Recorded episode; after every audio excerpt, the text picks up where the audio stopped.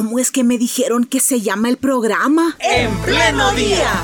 100.5 FM Radio Restauración. Y en internet www.restauración.fm. De lunes a viernes, de 6 a 8 de la mañana, compartiendo información y reflexión. Mostrando la vida en directo.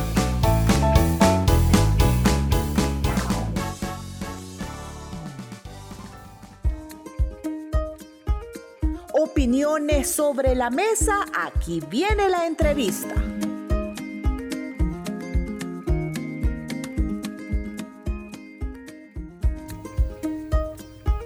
En esta cabina recibimos con mucho cariño hoy al hermano Mario Vega, quien es pastor general de Misión Cristiana Elim. Hoy está con nosotros y como ya lo habíamos comentado, vamos a hablar de la carta a los tesalonicenses, que se presenta hoy como el reciente libro del estudio de esta carta del hermano Mario Vega. Hermano Mario, buenos días y gracias por estar acá con nosotros. Eh, buenos días, siempre es un gusto poder estar con Carla, Ricardo y por supuesto la audiencia del el 100.5 FM y también estaba escuchando de que nos escuchan en la 540 AM, la estación de la palabra, 1450 de Radio Restauración en San Miguel, 98.1 en Santa Ana, Sonsonate y la Gospel también. Ahí estamos. Estamos enlazados. 98.1 Gospel. Mencionadas todas en el listado. Exactamente. Y luego las redes sociales de las estaciones de nuestro programa, Sí, ¿verdad? sí, sí. También. Hoy tenemos la oportunidad de llegar a las redes sociales. Bueno, vamos a hablar ahora de este reciente, de la reciente publicación de este libro que se llama Primera de Tesalonicenses, versículo a versículo, escrito por el hermano Mario Vega. Y solo para que nuestros oyentes les dé la curiosidad y también aprovechando de darle esta sorpresa al hermano Mario, quiero que escuchemos un audio que este fin de semana me lo hicieron llegar. Siempre damos gracias a Dios por todos ustedes cuando los mencionamos en nuestras oraciones. Los recordamos constantemente delante de nuestro Dios y Padre a causa de la obra realizada por su fe, el trabajo motivado por su amor y la constancia sostenida por su esperanza en nuestro Señor Jesucristo. Así comienza el apóstol Pablo la carta a los tesalonicenses. Pero de alguna manera también así es que presenta el hermano Mario Vega esta carta a la iglesia actual, llamándonos a todas, a todos los seguidores de Jesucristo a encarnar esa fe en maneras concretas, visibles, que den testimonio de la esperanza que tenemos en Jesucristo, aun cuando el contexto pueda ser desafiante, aun cuando podamos ser cuestionadas o cuestionados. Eh, nos anima el hermano Mario Vega a someternos al mover del Espíritu y permitir que ese Espíritu nos conduzca a una vida de testimonio integral. Gracias, hermano Mario Vega, que Dios utilice este libro para fortalecer el testimonio integral de su pueblo, de la iglesia, de las y los cristianos en nuestro medio, en El Salvador, hoy y en los años que vengan. Gracias. Es la teóloga Ruth Padilla de Boros. Ella se encuentra en estos momentos en Santo Domingo de Heredia, en Costa Rica, y es la que le da apertura a este libro con el prólogo. Ella escribió el prólogo de este libro Primera de Tesalonicenses. Y ella decía, ¿verdad? Hablaba de la integridad en el testimonio. Y es parte de lo que vamos nosotros a escuchar ahora que nos cuente el hermano Mario más sobre esta primera carta a los tesalonicenses. ¿Quiénes fueron los tesalonicenses? Bueno, el nombre de tesalonicense es un gentilicio que se le daba a las personas que vivían en la ciudad de Tesalónica, la cual era una ciudad importante de, una provincia en esa época romana que se llamaba eh, se me ha escapado en este momento pero ya lo voy a recordar. Eh, entonces eh, era una ciudad importante donde Pablo podríamos decir que llegó no de una manera planeada porque él llevaba una ruta diferente, pero se suscitaron ciertos eh, conflictos en el sentido de rechazo al evangelio que él predicaba y por causa de estas amenazas él tuvo que desviarse de la ruta que llevaba. Y es así como llegó a Tesalónica y allí él aprovechó la oportunidad para presentar el mensaje del Evangelio. Eh, como resultado de eso nace una iglesia pequeña y eh, nuevamente por el mismo tema de persecución Pablo tiene que salir muy rápidamente. Él dice que solo por tres días de reposo pudo presentarles el Evangelio.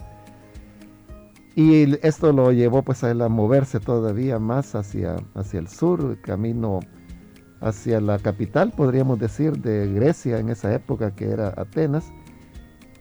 Y preocupado él por lo cómo qué pasó con estos creyentes que apenas tenían unas semanas de haber creído cuando él tuvo que abandonarlos, es que él envía a Timoteo para que vaya a visitarlos.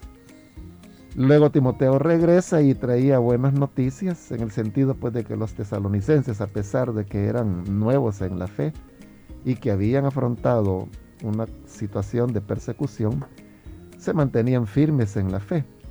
Entonces, como respuesta a esa buena noticia que Timoteo le llevó, es que Pablo escribe esta primera carta a los tesalonicenses y es la que tenemos ahora en el Nuevo Testamento. ¿Qué particularidades, hermano Mario, se podían encontrar? En la iglesia de Tesalónica. Eh, no sé si se enfrentaban a retos específicos o especiales que quizás en otras ciudades no podían encontrarse y que como sabemos el, Evangelio, la predicación del Evangelio siempre puede encontrar eh, algún tipo de resistencia o algún tipo de eh, problema en su anuncio dependiendo las características propias de las ciudades. Tesalónica era una ciudad eh, griega y obviamente pues ellos eran paganos, eh, no tenían ningún conocimiento del Evangelio y tampoco de las tradiciones que ya para entonces pues por milenios Israel había tenido.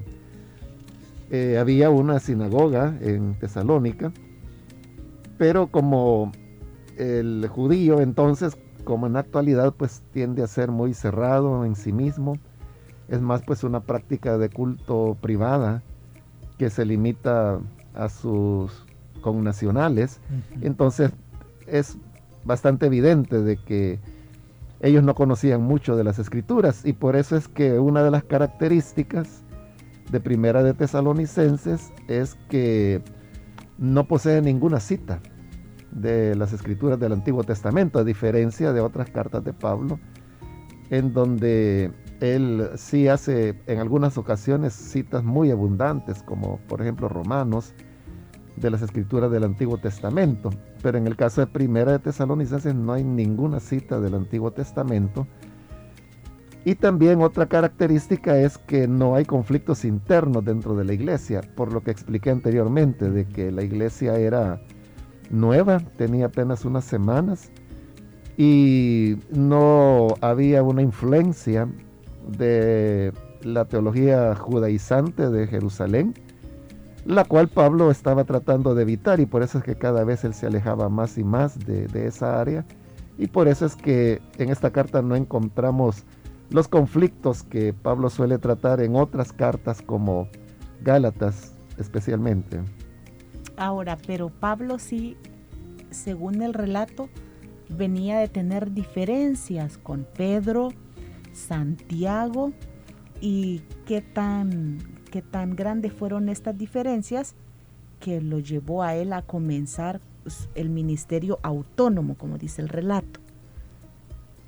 Sí, ese es un quiebre que se produjo entre las iglesias y se dio precisamente en torno al tema de cuáles eran las responsabilidades de los creyentes gentiles. Porque, bueno, la línea de, de Jerusalén era que era la teología judaizante, como el mismo nombre lo dice, ¿verdad? La intención era que los gentiles se convirtieran en judíos. Y por eso es que en el concilio, que así lo llamamos, ¿verdad? El, concilio de Jerusalén que aparece en el capítulo 15 del libro de los Hechos de los Apóstoles, trató el tema de que si los paganos que se habían convertido al Evangelio debían guardar la ley de Moisés o no. El concilio llegó a la conclusión de que no, pero al mismo tiempo les colocó ciertas condiciones que ellos tenían que cubrir, que eran las condiciones que se pedían para los prosélitos. De tal manera que lo que estaba ocurriendo, aunque era un avance y Pablo así lo vio en ese momento, de manera que hasta él hizo copias de esa carta que los apóstoles enviaron y él mismo se encargó de distribuirlas en las iglesias que habían comenzado a fundar en ese tiempo. Eh, pero lo que hacía en la práctica era que convertía a los creyentes gentiles en creyentes como de segunda categoría, porque se les consideraba prosélitos y no miembros plenos del pueblo de Dios. Ahora, esto es eh, al principio, luego evoluciona, llega la, eh, ya la misión propiamente cuando Pablo eh, bueno, ahí ya ha salido realmente en lo que llamamos el primer viaje misionero de Pablo con Bernabé, pero después de eso es que se produce la ruptura.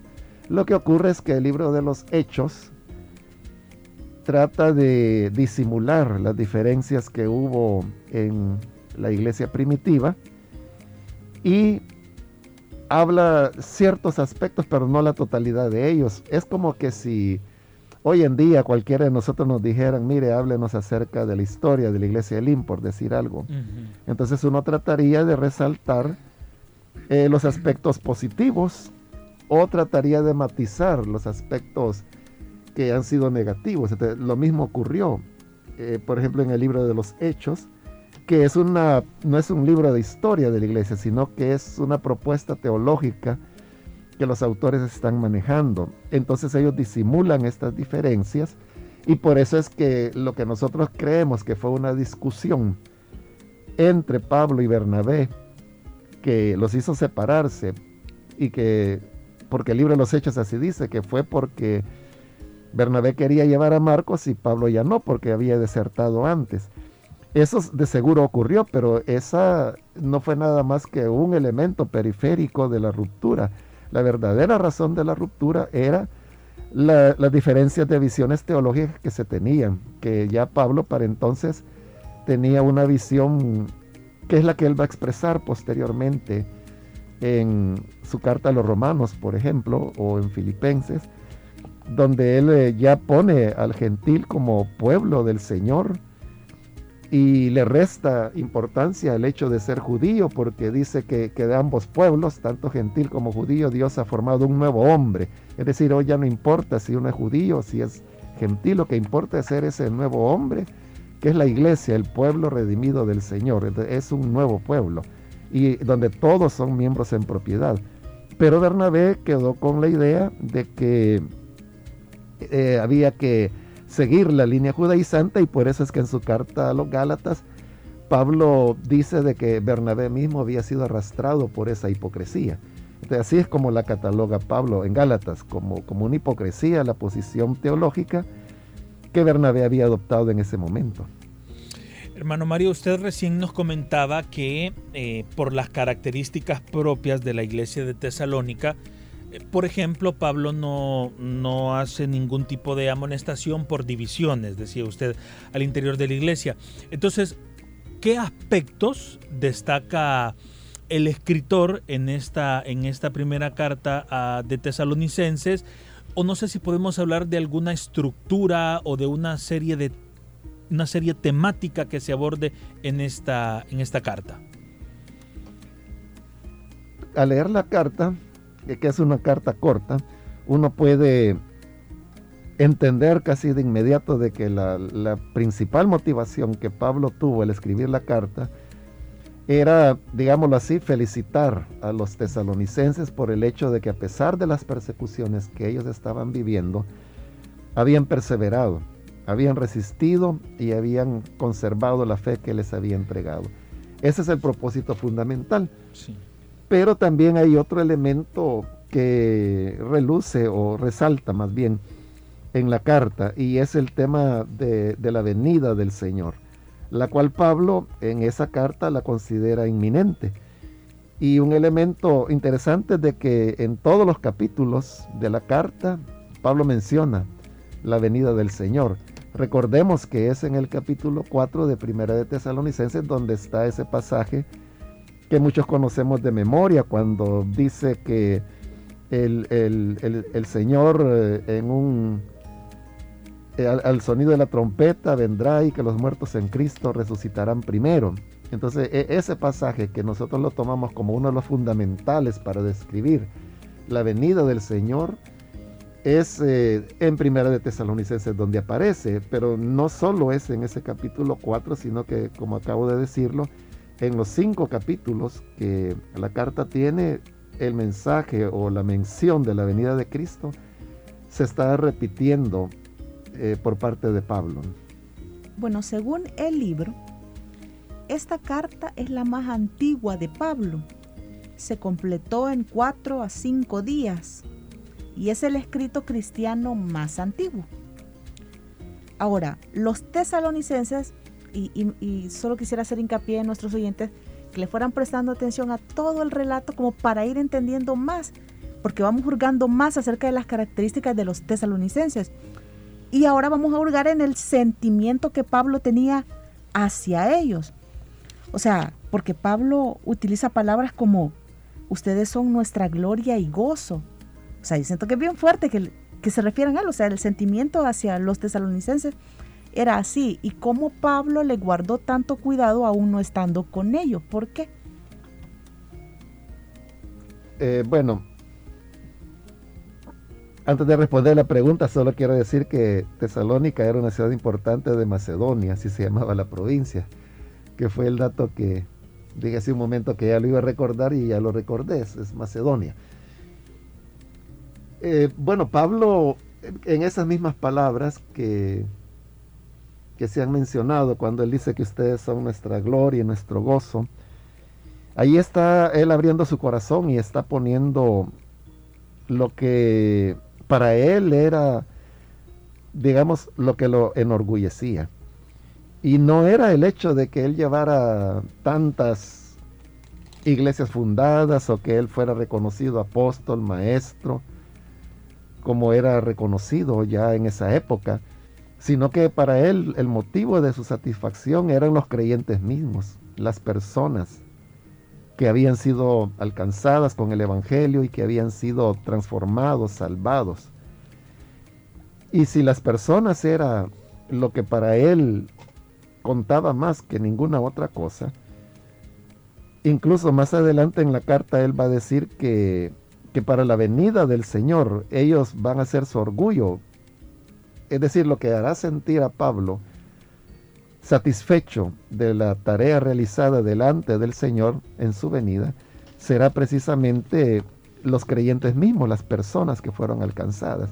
Entonces, si ellos ocupaban un lugar tan importante en su misión, en su vida, entonces es obvio de que él tuviera preocupación por esos creyentes, que de seguro no, no fueron muchos al principio cuando él los dejó, a lo mejor eran una, una o dos docenas de creyentes, pero que para él eran tan valiosos que él se ve sometido a una ansiedad, a una preocupación profunda, que lo mueve a quedarse solo y enviar a Timoteo para que regrese visite a los tesalonicenses, verifique el estado en que ellos se encuentran. Y hasta que él recibe noticias de Timoteo es que ya se siente tranquilo y como respuesta o reacción a esas buenas noticias es que envía esta carta que está llena de palabras de esperanza, de ánimo y de exhortaciones a que se continúen en esa fidelidad, que continúen valorando la palabra de Dios como Él les dice que no la recibieron como palabra de hombres, sino como efectivamente es la palabra de Dios. Entonces para Pablo, las personas, y en este caso los tesalonicenses, eran el centro de su vida, de su ministerio y la razón de su tarea. Y así como la, la, iglesia en Tesalónica, hermano Mario, tuvo un, un, buen inicio, vamos a decirlo así, por, por las palabras con las que Pablo se describe y el reporte de Timoteo, eh, hay registros de cómo siguió ese proceso de establecimiento de la iglesia en Tesalónica y si fue tan bueno y tan fructífero como sus inicios. Bueno, al igual que ocurre con las demás iglesias, a veces no hay mucha información fuera de lo que las escrituras dicen, pero sí tenemos un elemento que nos indica lo que pasó posteriormente, y es que tenemos la primera carta a los tesalonicenses, lo cual significa que los creyentes la valoraron y la conservaron y comenzaron a copiarla también. De tal manera que eh, cuando ya Pablo fallece, lo cual ocurrió algunos años después de él haber escrito esta carta, eh, ellos eh, conservan la carta y a pesar de que, como Carla acaba de mencionarlo, se sabe hoy que, que, la carta a los tesalonicenses, la primera, fue la, la primera carta que Pablo probablemente escribió a una iglesia y si no, por lo menos es la más antigua de él que se conserva. Y como sabemos que las cartas de Pablo fueron los primeros libros del Nuevo Testamento en ser escritos, entonces podemos decir sin lugar a duda de que Primera de Tesalonicenses fue el primero de los libros del Nuevo Testamento en ser escritos y se escribió bajo las circunstancias que hemos mencionado. Pero el hecho de que haya sido preservado y que todavía lo tengamos en la escritura, habla del aprecio que los tesalonicenses le pusieron a la carta porque a ellos fue enviada, cómo la conservaron, cómo la copiaron y así de copia en copia ha llegado hasta nosotros dos mil años después. Entonces sobre esa base uno podría suponer que la iglesia de Tesalónica continuó bien, eh, marchando, hay que recordar que hay una segunda carta a los tesalonicenses. El problema es de que no hay una total seguridad de que haya sido Pablo quien escribió esa segunda carta. Las opiniones están divididas más o menos por la mitad, como el 50% de los biblistas consideran que es una carta auténtica de Pablo y el otro 50% considera que no, que ella fue de una generación posterior, un escrito de los discípulos de Pablo. Entonces, acerca de segunda de Tesalonicenses, pues hay esa duda. Pero en cuanto a la primera, hay una total seguridad que es una carta auténtica de Pablo. Ahora, a pesar de eso, haya sido Pablo sus discípulos quienes escribieron la segunda carta, segunda de Tesalonicenses sigue siendo una carta positiva, donde se elogia el que los tesalonicenses hayan conservado y preservado las enseñanzas que Pablo les había dado. Segunda de Tesalonicenses tiene como propósito aclarar o reafirmar más bien a los creyentes tesalonicenses las verdades que Pablo les había enseñado principalmente sobre el tema de la segunda venida de Cristo, que como dijimos es repetitivo en primera de Tesalonicenses. Pero habían llegado personas a Tesalónica con una carta supuestamente de Pablo, pero que realmente era falsa. Entonces, según de Tesalonicenses, tiene como propósito aclarar que esa no era una carta de Pablo, sino que era fraudulenta y que lo que quería pues era cambiar o alterar la, la, fe de los tesalonicenses y por eso es que segunda de tesalonicenses lo que hace es reafirmarlos. Entonces sobre esa base uno podría decir que los tesalonicenses continuaron, marcharon, bien en su fe, tuvieron peligros como los que advierte la segunda carta, pero uno supondría pues de que fueron superados gracias a que también tenemos esa segunda carta. Así que la respuesta sería de que, que la iglesia siguió bien, tal como Pablo lo deseaba. Bueno, y en este papel de Pablo, un papel pastoral, ¿verdad? De tener cuidado de cómo estaban, el interés de cómo estaban en Tesalónica, habla del apartado de la salvación, hablando de la venida del Señor, la importancia de la salvación, pero aquí hace, o quisiera más bien que usted nos explicara cómo es esto, cómo se contrapone el término de la salvación personal a la salvación que entra en la comunión, o sea, somos parte de un grupo que tenemos la misma fe, entonces no darle prioridad a la salvación personal, aunque la decisión es individual, pero tomar en cuenta que en grupo ahí también está la salvación de los cristianos. Pablo fue un hombre extraordinario que eh, mostró diferentes aspectos del ministerio, porque hay momentos en que él escribe como apóstol, como lo hace por ejemplo en su carta a los Gálatas, hay momentos cuando él escribe como maestro, cuando por ejemplo escribe Romanos, y hay momentos en que escribía como pastor, y un ejemplo de eso es Primera de Tesalonicenses, donde está su corazón hacia la congregación. Entonces es correcto eso, decir que Pablo está escribiendo pastoralmente. Y eh, acerca del tema de la salvación, ese énfasis que nosotros en la actualidad tenemos de recibir a Cristo como el Salvador personal, es una elaboración relativamente reciente, de hace muy poco tiempo y que surgió con una buena intención y era el hecho de, de que las personas estuvieran muy seguras de que habían tenido un nuevo nacimiento y que ellos, no como una herencia familiar, sino que como personas recibían a Jesús. Esto estuvo ligado con el tema de los, de los creyentes renacidos, es decir, de los nacidos de nuevo, que también es un énfasis relativamente cercano. Por ejemplo, allá en la década de los 70, el presidente de los Estados Unidos fue Jimmy Carter. Y Carter fue el primer presidente de los Estados Unidos en declararse a sí mismo un creyente renacido, nacido de nuevo. Entonces, esa declaración que él hizo le dio, le imprimió mucha fuerza al tema de los creyentes renacidos fue una cuestión, un impulso mundial que él pues sin pretenderlo lo, hizo, pero lo hizo. Eh, eh, pero apenas estoy hablando de los años 70, claro, la, idea venía antes de eso, pero ese énfasis que se hizo con esa buena intención, el, problema es de que deja de lado el otro aspecto que se ve claramente en la carta a los tesalonicenses y en otros libros del Nuevo Testamento.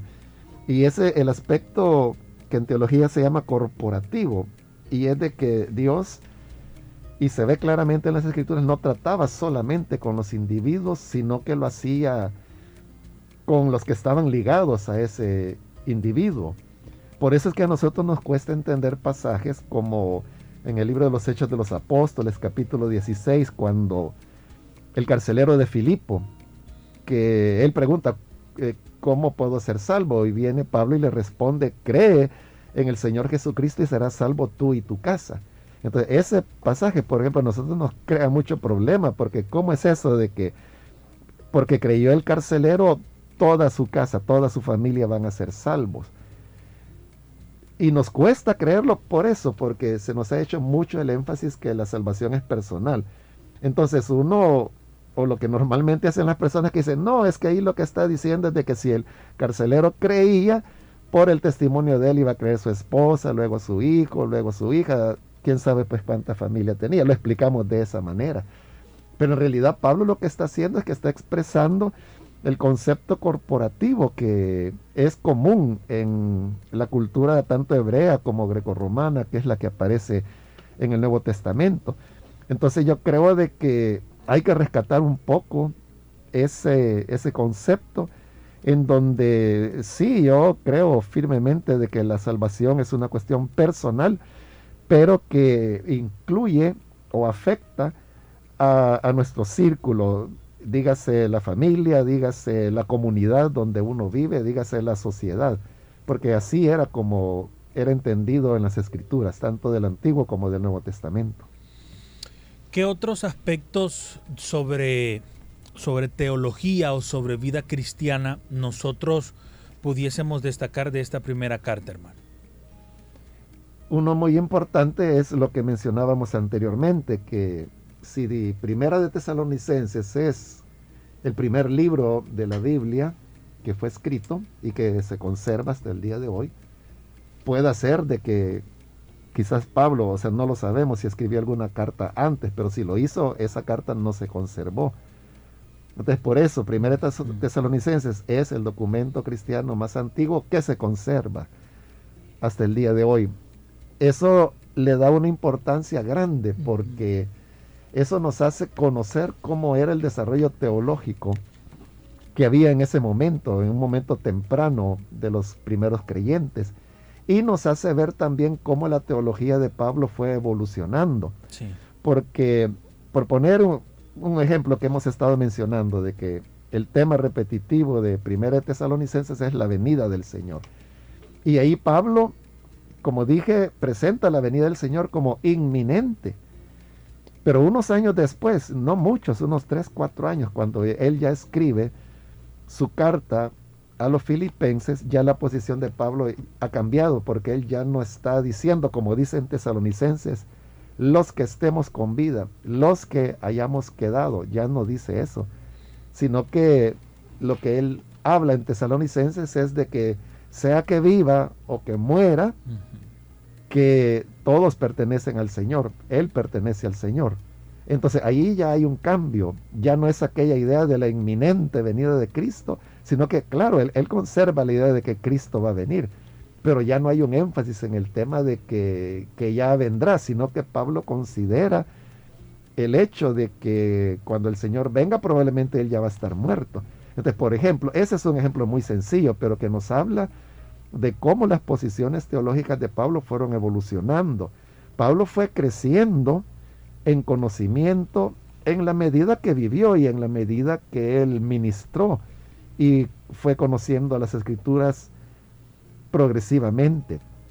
Entonces, de igual manera, eh, yo creo que todo creyente tiene que tener esa evolución y no todo creyente solamente, sino que las iglesias, las denominaciones van evolucionando en su teología en la medida que el tiempo pasa y que se va madurando y creciendo en cuanto a la fe y el conocimiento de las escrituras. Bueno, los tesalonicenses, gentiles, convertidos al Evangelio, ¿cómo habría sido su relación con las autoridades?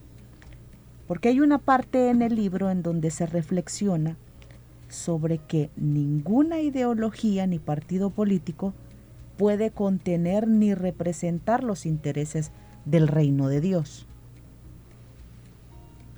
Bueno, en, todas las cartas eh, que Pablo escribió, él siempre llevó una posición contra imperio.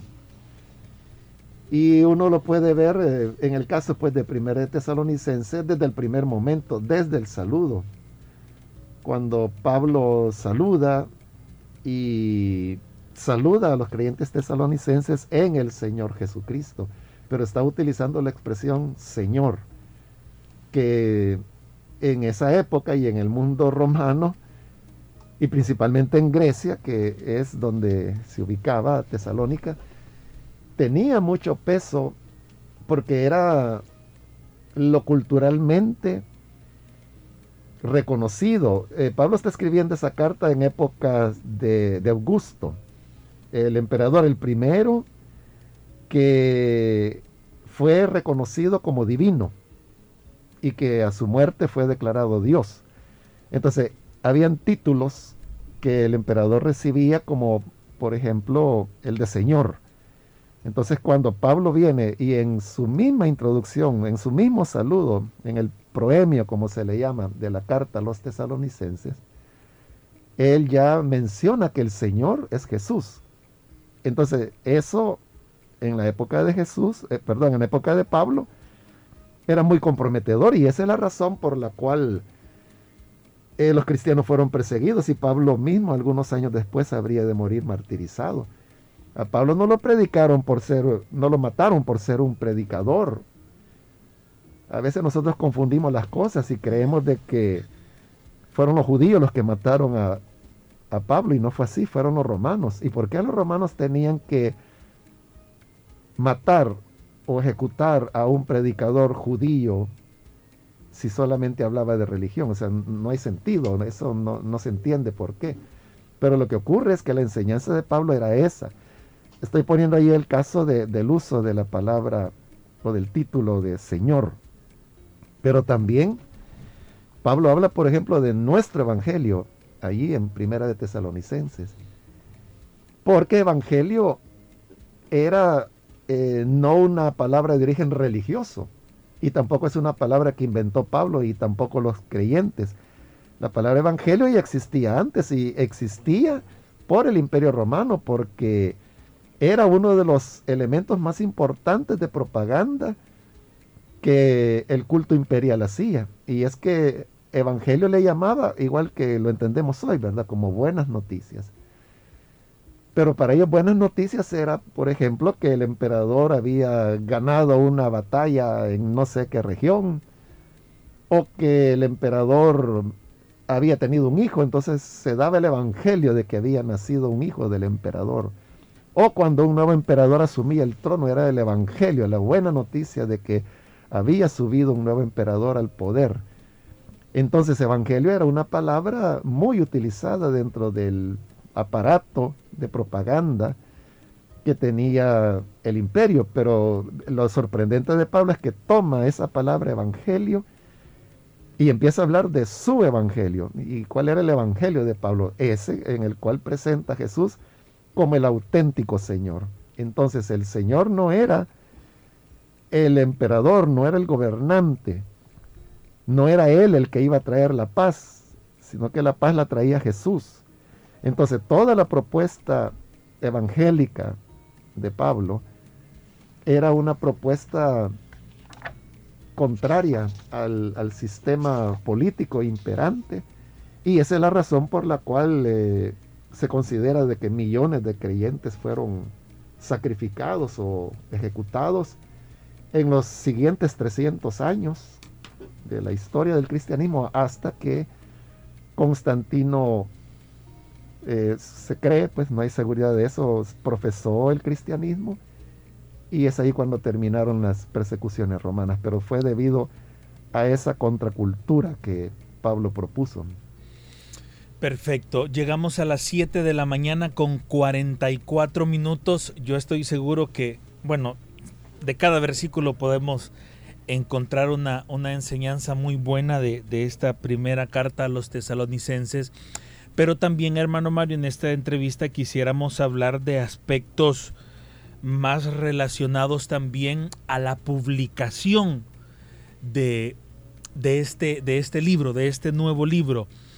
Eh, yo, yo, yo me lo imagino, hermano Mario, quizás teniendo en su escritorio torres, quizás lo, de sus estudios, quizás los primeros en cassette, ya los segundos en disco, de, todos los estudios de los libros que usted ha hecho, libros de la Biblia. Eh, y, de toda esa variedad que usted tiene de todos los estudios que ha hecho a lo largo de los, de los años, eh, hay, algo en especial por lo que usted elige primera de Tesalonicenses. Y yo creo que la pregunta está relacionada si podemos esperar más libros con más estudios versículo a versículo. Bueno, realmente las cosas no son así. Eh, y quizás va a parecer sorprendente, pero yo no tengo ninguna predicación mía.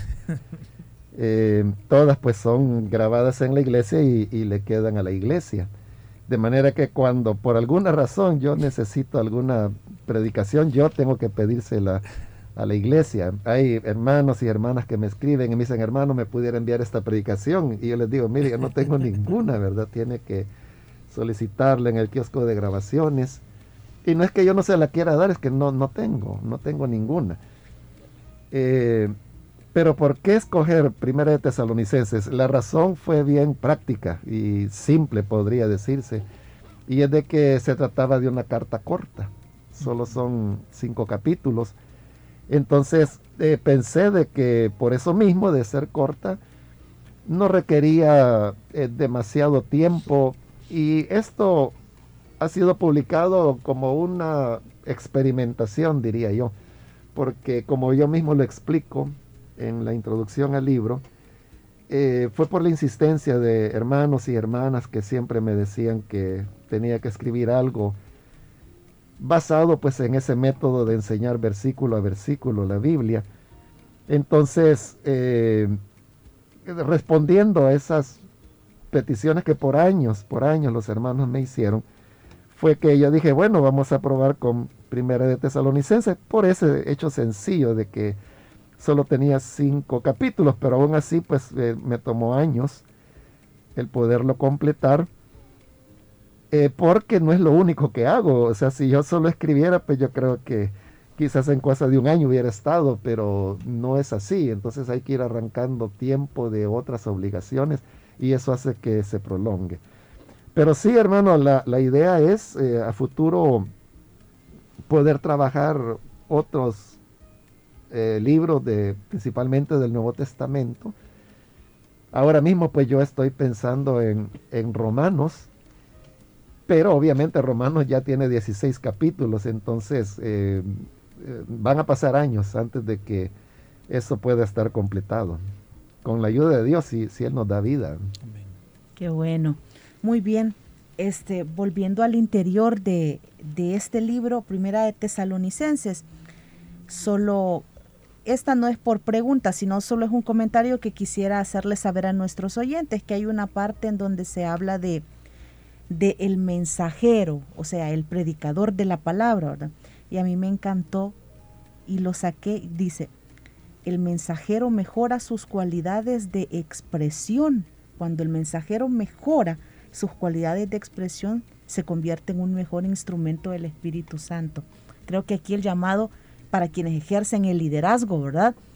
¿Cuál es la manera en que exponen el Evangelio? Ahora sí voy al tema de la pregunta. Bueno, habla de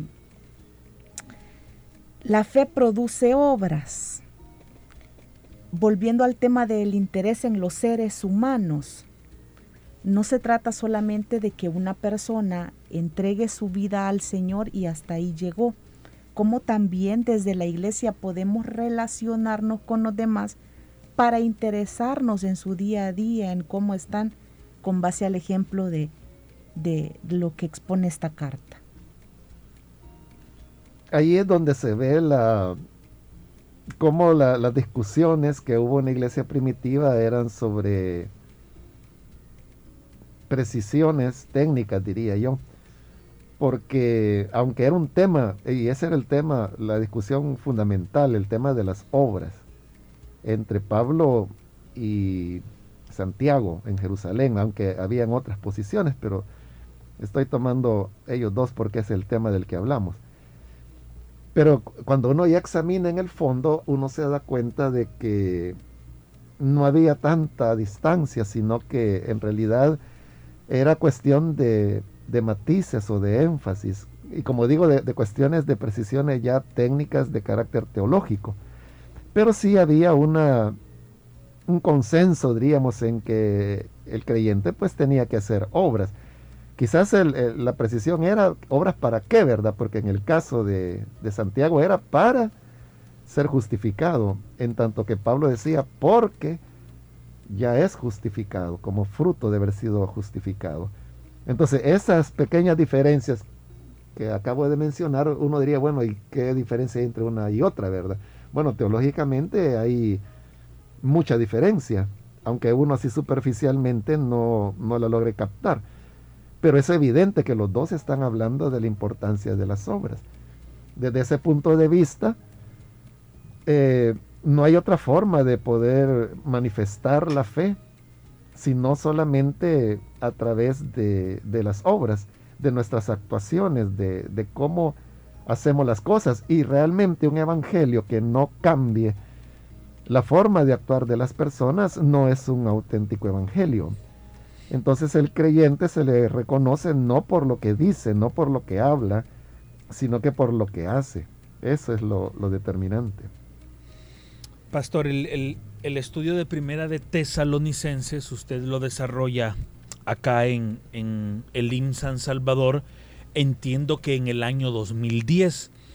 ¿Qué de diferencias o qué de similitudes encontraremos eh, aquellos quienes ya escuchamos el estudio y sus predicaciones de Primera de Tesalonicenses en el año 2010 versus lo que leeremos en su más reciente libro?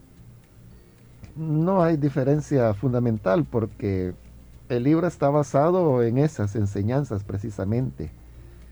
Es decir, la materia prima que se tomó para poder redactar el libro fue esas enseñanzas. Hace poco un hermano que ya compró el libro y lo estaba leyendo, me hizo un comentario y me dijo, yo creí, me dijo que al leer su libro iba a encontrar una larga eh, bibliografía sobre Primera de Tesalonicenses. No, le dije allí en la introducción se explica de que el libro está basado en las predicaciones que se dieron en ese año 2010, en, particularmente pues aquí en la filial de Soyapango. Eh, y esa es la realidad, ¿verdad? Es decir, no, yo no me basé en otros libros, sino pues estuvieran citados ahí. Si no estoy mal, bueno, más bien estoy casi seguro de que no hay ni una cita de ningún otro libro en el libro, pero es por eso, porque toda la base, toda la, sustentación está en las predicaciones. Entonces, los que escucharon las predicaciones no van a hallar eh, eh, nada diferente. La diferencia es de que es distinto como uno se expresa verbalmente y como uno se expresa ya por escrito. Entonces uno, eh, cuando habla, por ejemplo en una predicación, uno tiende a ser más coloquial, uno cuenta anécdotas, uno ilustra las enseñanzas. En el libro no hay ninguna anécdota, no hay ninguna ilustración, porque se va a la pura esencia de las enseñanzas. Y luego que también hablando uno lo hace pues libremente y en eso uno comete redundancias, errores, construcciones equivocadas de, de gramática española. Pero como todos estamos acostumbrados y todos hablamos así, ni cuenta nos damos. Pero el problema es que cuando eso ya se va a trasladar a un libro escrito, uno tiene que comenzar a reformular y, a, recordarse del principio de economía del lenguaje. Y sobre todo, pues con una eh, revisora de, redacción, como es Noemí López, que fue quien me ayudó en ese aspecto, quien es muy conocedora del idioma español y muy estricta, eh, no había oportunidad pues de eh, hacer una construcción inadecuada, por ejemplo, del idioma.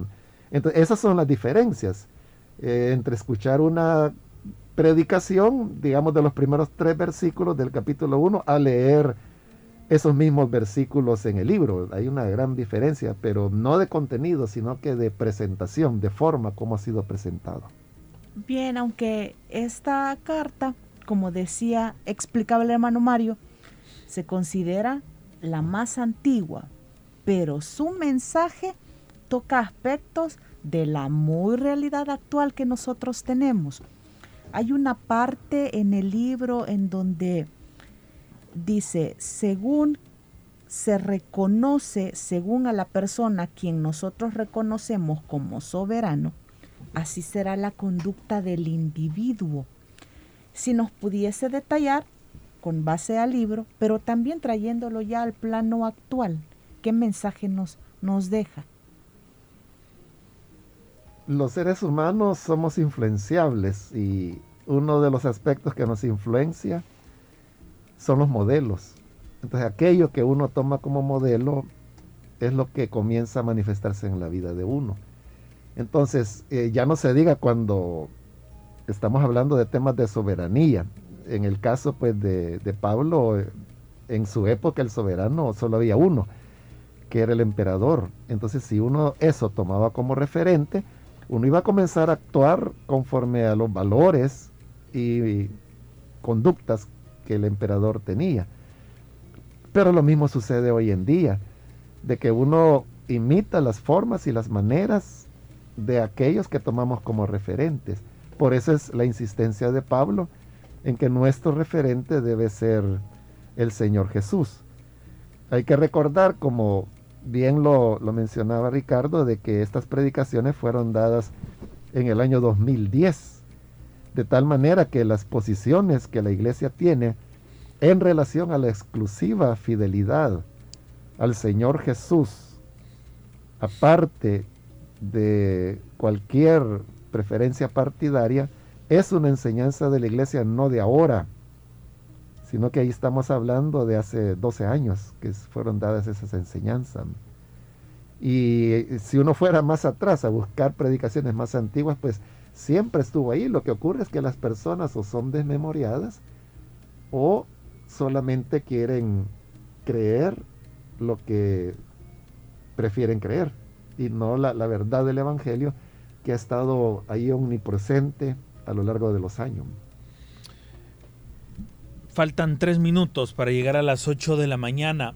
Hay, dos aspectos, hermanos, sobre la publicación que también me gustaría eh, obtener su opinión. En primer lugar, el tema del, prólogo de Ruth Padilla, si nos comentó un poco cómo se da ese proceso, entendería que, para escribir el prólogo ella lo, lo, leyó antes.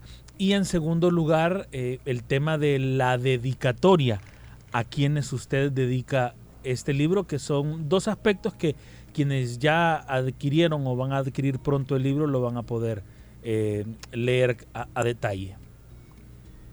El libro mayormente pues fue terminado durante el periodo de, de la pandemia, estoy hablando del año 2020. Y se produjo en ese contexto, entonces era un contexto como el que vivimos. Eh, no sé, me imagino que sí, ¿verdad? Que cuando ustedes eh, se recuerdan aquel programita de, reflexión, creo que le pusieron, que se transmitía todos los días, de lunes a viernes, durante el confinamiento. Y muchas veces platicábamos antes de, de la reflexión, entonces eh, eso me preguntaban que qué estaba haciendo, y yo les decía, estoy escribiendo, era este libro. Entonces, como ese fue el contexto, el libro está dedicado a tres pastores de Misión Cristiana Elim que fallecieron como resultado de, de COVID-19, porque es allí, en ese contexto en que el, libro se escribió, y estando en esa situación, es que el libro fue avanzando, y sí, cuando ya pues estaba eh, más o menos terminado, fue que yo le envié una copia a Ruth Padilla y le pedí de favor si ella podía escribir el prólogo. Ella eh, fue afectada por el COVID-19 eh, durante esos días difíciles del 2020 y sí le afectó severamente. Ella tuvo secuelas que duraron mucho, mucho tiempo, y, pero secuelas fuertes, fuertes que le impedían incluso trabajar, pero aún estando en esas condiciones, ella pues eh, hizo eso que yo tanto agradezco, ¿verdad? Que, que, se esforzó y cuando más o menos ella pudo ordenar sus pensamientos, escribir el, leer el libro y luego escribir el prólogo.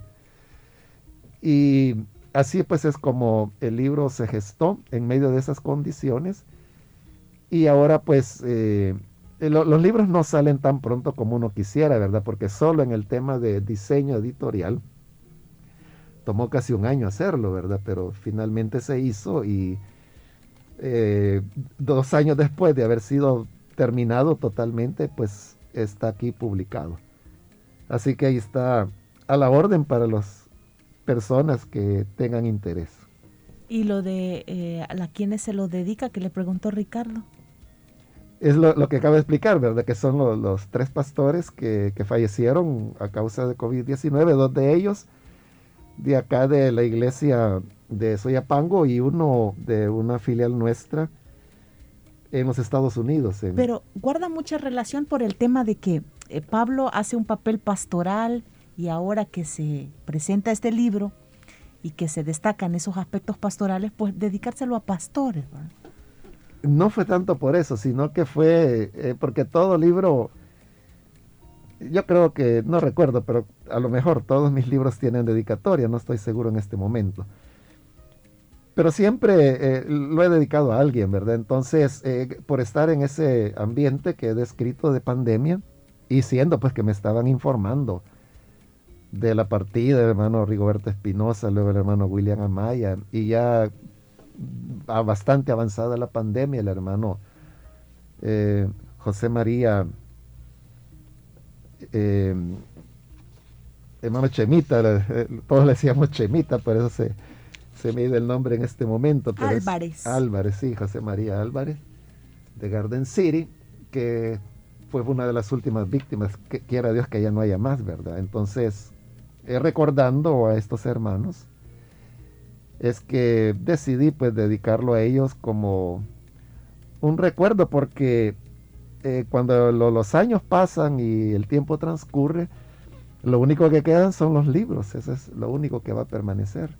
Entonces es como un testimonio al momento que se vivió y de cómo la misión Elín fue afectada, en, este caso pues hablando de pastores, pero yo sé pues de que hay muchos hermanos y hermanas que también partieron con el Señor y otros que también sufrieron de gravedades, pero que gracias a Dios están con nosotros todavía. A eso se debió la dedicatoria hermano Mario, y para ir haciendo como un, como un cierre de esta entrevista, de la presentación del libro, quisiera que nos hablara de un aspecto que yo creo que nos deja mucha reflexión. Cuando usted en el libro se refiere a que estos hermanos, que como repito eran gentiles, convertidos al Evangelio, o sea, actuaron tanto, hicieron tanto, predicaron tanto, pero sin hablar nada, dice el libro. Influenciaron a Macedonia, a Acaya, a Corinto, sin hablar nada. ¡Wow! ¿Cómo lo hicieron? Es el poder que tiene la vida, el testimonio viviente que los creyentes dan. Es que ese también es un énfasis que igual, ¿verdad? Nació con buena intención de, predicar, de compartir el Evangelio y así es como muchos creyentes se han vuelto cotorras, ¿verdad? Pero el problema es de que en su vida algunas veces dejan mucho que desear. Pero no es hablando la única forma en que se puede compartir el mensaje, sino que es la vida, eh, cómo actuamos, cómo nos relacionamos con los demás, cuáles son nuestras actitudes, si son actitudes de orgullo son actitudes de servicio. eso es lo que marca la diferencia y no estoy seguro en este momento, pero creo que fue San Francisco de Asís quien, quien en una ocasión dijo que predica en todo tiempo y de todas maneras, decía. Y si es necesario, decía, usa palabra. Es decir, que las palabras son el último recurso, pero la forma como uno vive es el, testimonio y la evidencia más solemne que podemos dar para compartir el Evangelio. Muy bien, primera Tesalonicenses, versículo a versículo, el nuevo libro de nuestro pastor general Mario Vega. ¿En dónde podemos encontrarlo, hermano Mario, para que nuestra audiencia prontamente pueda adquirirlo? Está ya en las librerías de, de las iglesias Elim, se encuentra también en la librería Bautista de Santa Ana. Y próximamente, se está trabajando en eso, pero próximamente estará disponible como ebook, como libro electrónico. Y va a estar en todas las plataformas, es decir, en Kindle, en Google, en Kobo me parece que se llama la otra, y no recuerdo cuáles cuáles más, pero son como cuatro o cinco plataformas, en todas va a estar como libro digital Ya las personas eh, que se encargan de eso están trabajando, ya tienen el libro de, de hace unos días atrás. Y el sábado creo que fue, me escribieron cuando me decían de que ya está en proceso y así que en cuanto esté listo lo vamos a dar a conocer a través de las redes oficiales de la misión ELIN de que el libro está disponible electrónicamente. Esta es una gran ayuda para las personas que viven fuera del país y que les cuesta un poquito más o va a tomar más tiempo que el libro pueda llegar hasta ellos. Mucha gente de los Estados Unidos me ha preguntado que dónde lo puede comprar y yo les digo, pues en la medida que los pastores de las iglesias vayan llevando el libro, estará disponible. Pero para, eh, por ejemplo, un hermano de, Lima, un peruano, me escribió que, quería un libro. Yo le dije, mire, de, la única manera de que usted lo pueda tener ahí es enviárselo. Eh, por correo, ¿verdad? Pero yo le advertí porque ya lo sabía de antemano, mire, le va a salir mucho más caro el envío que el libro. Porque el libro está bajo el sello de Lin Editores y uno de los propósitos de Lin Editores es el de ofrecer libros de calidad al más bajo precio posible. Entonces el libro realmente, bueno, todos los libros de Lin Editores son bien baratos, están muy por debajo de los precios normales de cualquier libro. Sí, no llega ni a los 5 dólares y es un material muy bueno. Sí, yo diría de que 5 es el, libro más caro de Link Editores. Todos los demás, todos los libros están en 5 o menos de 5 dólares. Entonces, este, yo le decía a este hermano, le va a salir más caro, pero él me decía, no, no importa. Me dijo, vaya, si quiere le averiguo. Averiguamos y el envío, si mal no recuerdan, 56 dólares y algo. ¿Qué? Sí, entonces como 10 veces lo que el libro vale. Pero el hermano aún así no se dio por vencido. Me dijo, lo que voy a hacer, me dice, es que voy a buscar a otros hermanos para que compren el libro. Y así aprovechamos el flete y ah, nos distribuimos. En, eso está el hermano. Pero eh, no, no recordé, no le dije quiera Dios que nos esté oyendo ahora el hermano, pero la otra opción es electrónica, entonces como ya va a salir, le va a salir incluso más barato que comprarlo en papel. Así que pronto estará esa opción. Hermano Mario, qué bendición y a mí me llama mucho la atención. Vaya, este libro escrito por el pastor Mario Vega, pero para llegar a este libro ha tenido el apoyo de tantas mujeres la diseñadora editorial Marcela Vega. Luego leemos al interior de las páginas que usted agradece también a las hermanas Ruth Elizabeth Reyes, Rosa Elvira Alvarado y Liliana Noemí Ramírez, a quienes usted agradece la paciencia por haber transcrito cada una de las predicaciones. Luego encontramos a la hermana Noemí López, quien fue la encargada de la revisión editorial, y desde luego la intervención de Ruth Padilla de Bors, eh, quien accedió a escribir el prólogo. Qué bendición, o sea, es un equipo para tener este producto en las manos. Sí, es una bendición. Las mujeres siempre son una bendición dentro de la obra de Dios. Excelente. Nos escriben desde, hermano Mario, desde la filial de Piacenza, en Italia, donde el obrero a cargo de, de esa filial nos comenta que este libro, como decimos a lo buen salvadoreño, cae como anillo al dedo, porque justamente en los cultos de estudio bíblico, los hermanos han iniciado con la primera carta a los tesalonicenses y ellos están seguros que estos aportes de nuestro pastor Mario eh, serán de mucha ayuda. Así que gracias al hermano Francisco Martínez que en estos momentos está en Italia en sintonía de Radio Restauración y nos hace también este comentario que es justamente lo que nuestro pastor Mario acaba de mencionar, la, ayuda que este tipo de materiales será para muchas personas alrededor del mundo. Ese es el propósito, que, que sirva y que los hermanos que quieran usarlo para enseñar lo usen. O sea, el libro puede servir para mucho, ¿verdad? Puede servir para predicadores, como puede servir para miembros de iglesia que desean conocer más en este caso sobre la carta a los tesalonicenses.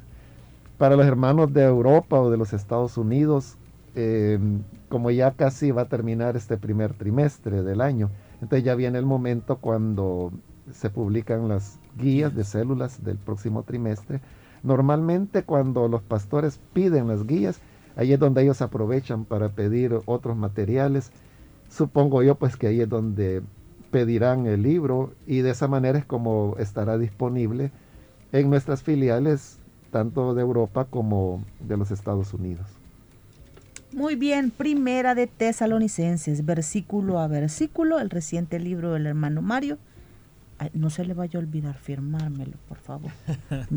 con gusto lo hago. Normalmente los libros los presentábamos en el retiro de pastores, pero llevamos dos años de no tenerlo.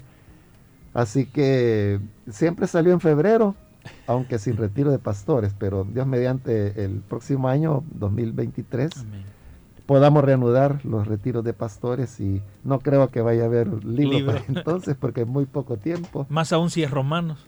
Sí, muy difícil, pero allí eh, estará eh, disponible para los que deseen este libro.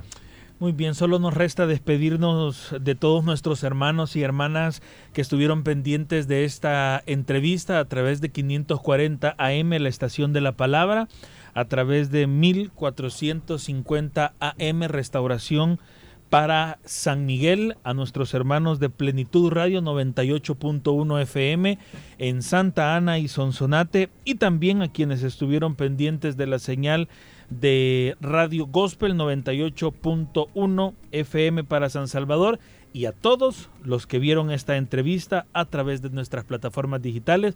Gracias por haberse unido a nosotros. Muy bien, que Dios les bendiga. Gracias, hermano Mar. Muchas gracias a todos, que Dios les bendiga.